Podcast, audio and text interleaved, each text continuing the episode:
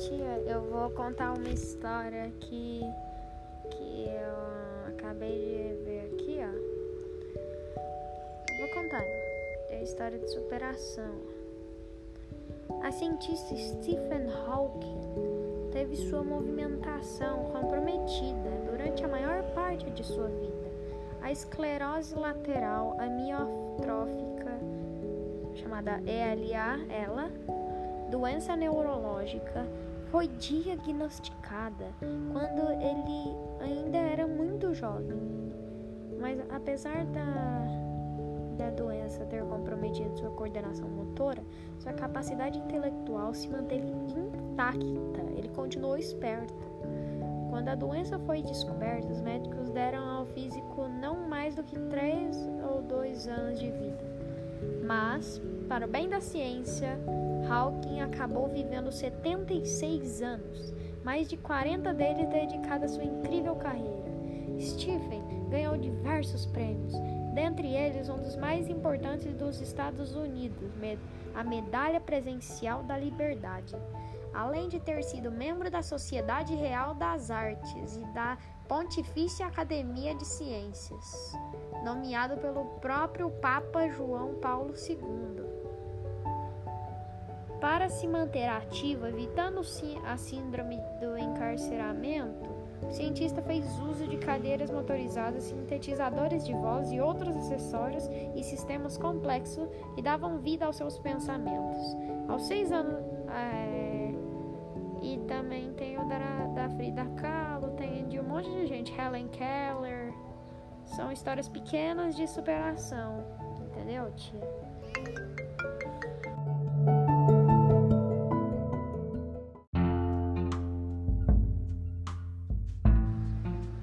Ó, tia.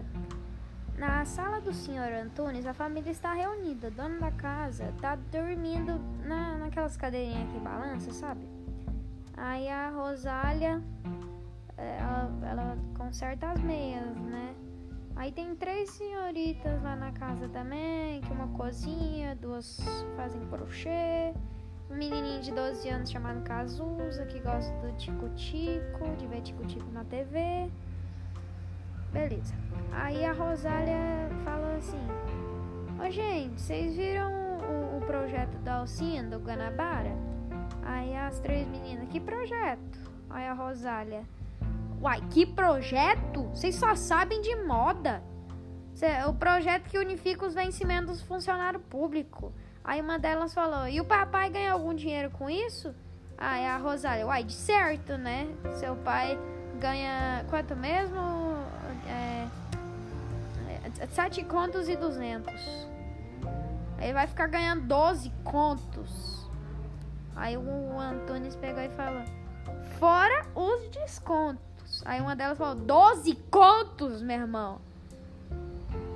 Que bom. Assim eu vou poder comprar um colete novo. Porque esse aqui não dá, não, meu filho. Esse aqui tá cheirando a CC. Assim, quem chega perto morre. A segunda falou: Eu vou poder comprar um chapéu que eu vi nas fazendas preta. Dane-se o colete. Aí a terceira falou: Eu vou comprar um relógio de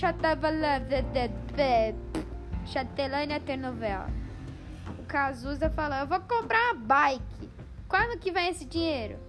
Aí a Rosália falou: Cala a boca, o projeto ainda não terminou, não. Aí o Antônio falou: Nem sabe se vai terminar. Aí a Rosália: Quando tiver algum dinheiro a mais nessa casa, a gente vai reformar a mobília da sala de visita, que tá toda cheia de bicho esbagaçada. Aí a primeira falou: ah, a mobília espera, pô. Eu, te, eu preciso de um colete. Eu quero sair na rua com as minhas amigas em 1960. É, mas dane-se. Eu quero sair com as minhas amigas e, ir no cavalaria. Aí a segunda falou: Meu chapéu tá indecente. Meu chapéu tá feio. Uhum, quero outro. Aí a terceira falou: Um relógio e um chatelão não custam os olhos da cara. Aí o Cazuza falou: Me diz algum menino pobre que não tenha uma bike. Aí a Rosália falou: ah, vai pra lá, isso é lá com seu pai. Aí o, o pai falou assim: se vier com dinheiro, o que eu duvido, porque quando é muito dinheiro, o povo desconfia, né? Primeiro lugar, eu vou fazer o, o possível para ficar livre de dois caras que me tiram couro e cabelo. Depois eu vou tratar de pagar outros credores. Aí a gente vê. Aí ele tá olhando tristemente pros pés.